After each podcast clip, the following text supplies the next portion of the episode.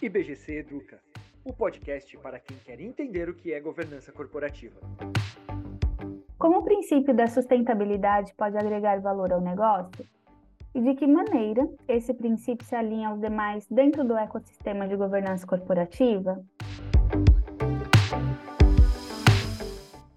Olá, eu sou a Camila Cristina da Silva, gerente acadêmica do IBGC, e este é o IBGC Educa. Fique conosco.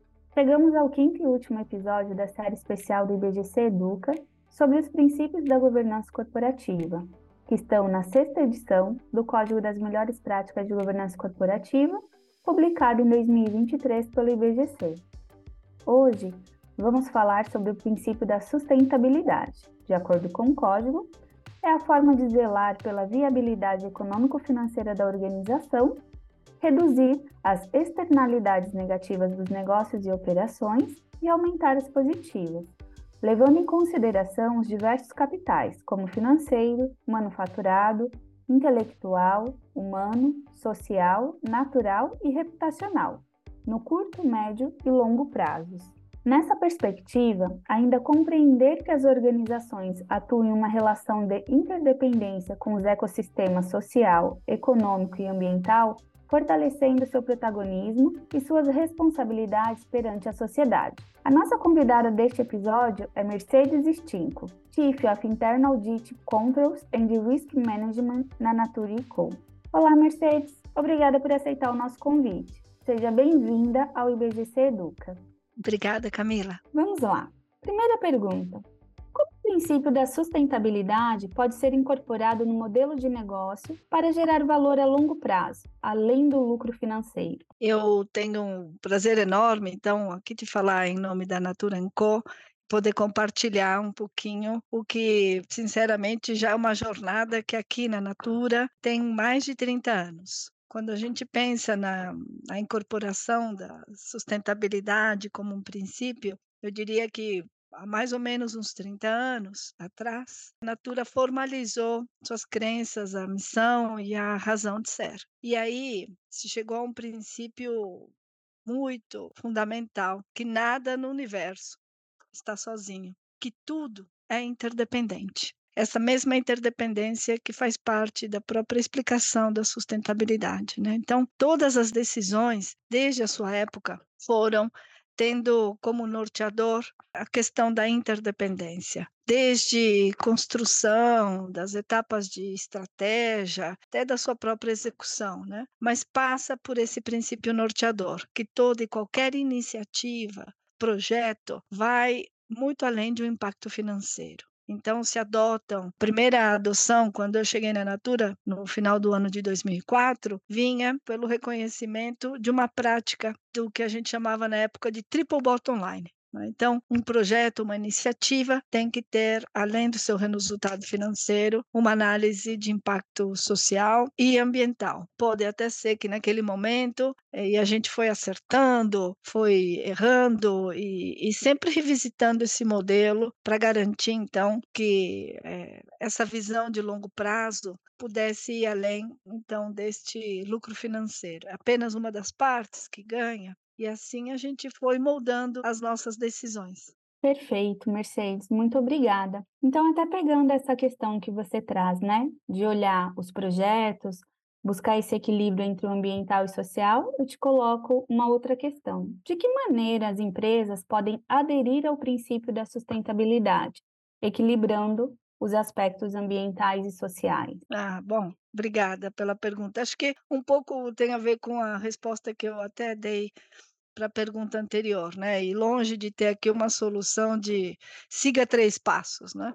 Mas talvez acreditando que um primeiro passo precisa ser dado, eu começaria por verificar se o alicerce fundamental da razão de ser da organização é evidente a incorporação desse princípio da interdependência. Né? Quais são as partes além da própria organização, que são impactados. Né? Meus clientes, meus fornecedores, os colaboradores, as comunidades do entorno, que a gente chama, elas estão sendo atendidas né? para que esse todo funcione bem, que todas as partes possam estar entendidas, atendidas, a gente precisa, então, primeiro passo, eu diria, que é revisitar a razão de ser e encontrar ali né, a missão, a a visão da organização se ela incorpora a visão da sustentabilidade, né? Uma vez feito isso, eu diria que olharia então para o processo da estratégia. Uma vez por ano, pequeno, médio grande porte, as organizações param e revisitam para ver se o seu modus operandi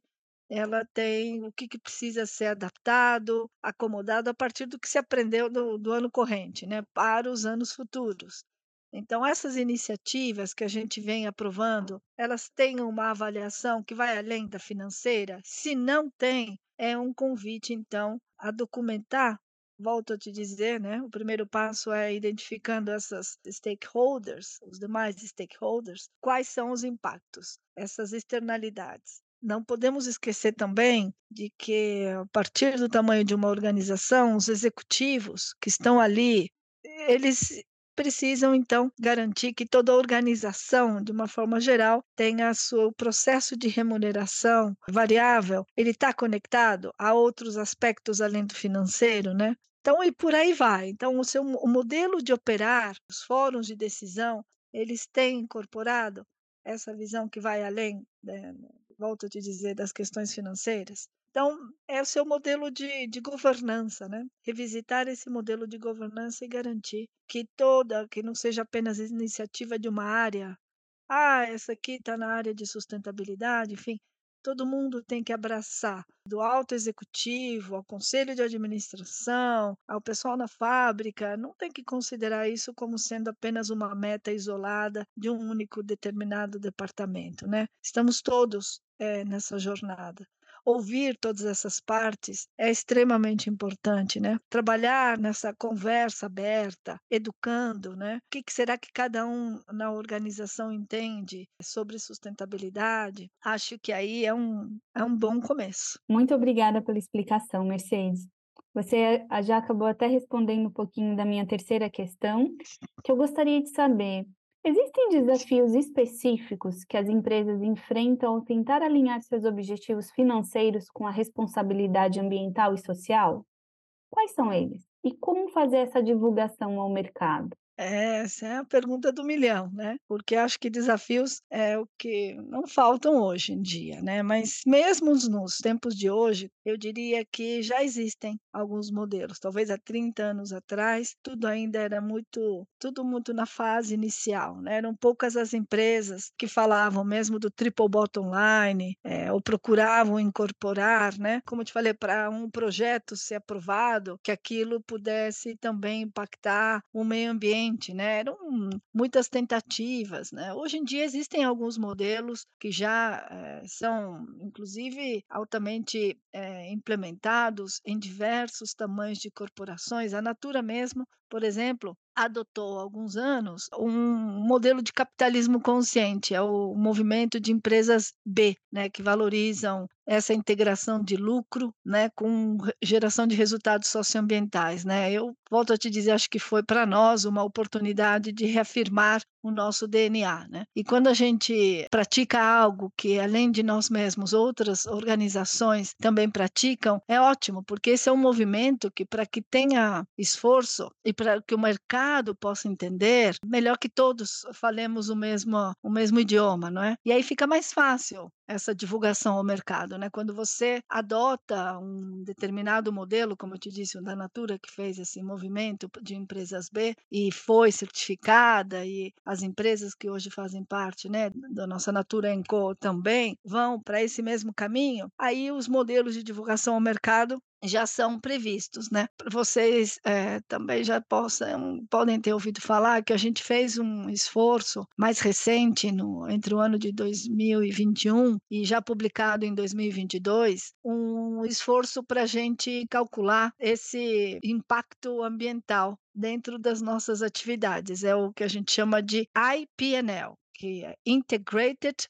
Profit and Loss. Né? É um relatório integrado de ganhos e perdas. É uma contabilidade relativamente inédita, ainda tem muito a evoluir. Ela foi publicada, a gente poderia ter aqui uma, uma conversa só desse, desse aspecto, mas o mais importante é que é para que ela tenha força, para que sirva de referência, ela também está divulgada ao mercado e quanto mais empresas adotarem e entendermos que aquele resultado né, vai além do EBITDA, do, do resultado financeiro, a gente vai entendendo né, quanto real que a gente vende, quantos reais foram parar na mão das nossas consultoras e assim vai. Então, eu diria que é, o modelo está tá publicado, vale a pena dar uma olhadinha e a gente pode até fazer um, uma conversa posterior sobre o IPNL. É, aproveitando, eu te pergunto, de que forma o princípio da sustentabilidade se alinha aos demais princípios dentro do ecossistema de governança corporativa? Ah, eu adoro essa pergunta porque há um tempo atrás a gente pensava sobre isso, né? Eu mesma, quando entrei na Natura 20 anos atrás, né, eu vi pela primeira vez a expressão sustentabilidade, procurava, né, no, no termo, no, no assim, olha, onde a gente pode né, fazer uma pesquisa sobre isso, era, era muito escassa, para não dizer que quase inexistente, né? As nossas buscas. Mas teve um, aprendendo com, com alguns outros executivos que foram dessas áreas, eles falavam assim: olha, para para pensar que é muito mais simples o termo é, na sua essência, quando a gente pensa dentro do nosso ecossistema de governança. Né? Toda empresa, é, pelo menos aqui no Brasil, quando a gente vai abrir uma empresa, né, um CNPJ, primeira coisa que a gente faz é preencher uma razão social. E é muito interessante, né, que é o que é, qual é a razão social da nossa organização. E é interessante porque ela ela vem para uma razão social. Então ela tem ali já de imediato uma evidente forte de convite para dizer que esta existência vai muito além dos donos, né, do seu único dono, dos seus acionistas, né? E aí vem que essa relação com os demais princípios de governança só podem vir pela própria prática. Uma empresa não tem, em geral, né, as empresas não têm uma data prevista para o seu encerramento. Então, a gente tem o princípio de que tudo que é bom para esta geração precisa se sustentar para as próximas que vêm e assim sucessivamente, né? Entendendo também que nada acontece está tudo por acaso e tudo é interdependente, né? A gente é interdependente para que esta razão social, né, tenha tanto a sua integridade, a transparência, né, a equidade e responsabilização, além da própria sustentabilidade, como os princípios norteadores, né, de relações de confiança, que é o único jeito que uma empresa tem, tem é capaz de preservar seu valor ao longo do tempo, né, contribuindo então para esse bem comum. Caminhamos para o final gostaria de te perguntar: quais são as estratégias para as empresas preservarem o meio ambiente enquanto promovem o desenvolvimento econômico e garantem a lucratividade? Eu começaria, talvez, por uma questão simples, né? A gente precisa entender dentro da nossa estratégia os, os impactos causados por cada uma das decisões e ações que a gente já tomou, eu diria, né? Que externalidades negativas são essas, né? Para cada ação que a gente, ou um projeto, a gente tem uma lista dessas externalidades. Eu diria que esse é um, enquanto, né, buscamos e promovemos essa lucratividade, a gente deveria começar por isso. Mas obviamente que não é só isso, né? Hoje em dia a gente também acredita que para que este, este modelo possa evoluir, né, as, as, as próprias organizações, elas não estão sozinhas, né? Existem muitas, muitas ameaças que vêm de fora também. Então, eu, na minha própria função, e aí falando um pouquinho, né, dessa correlação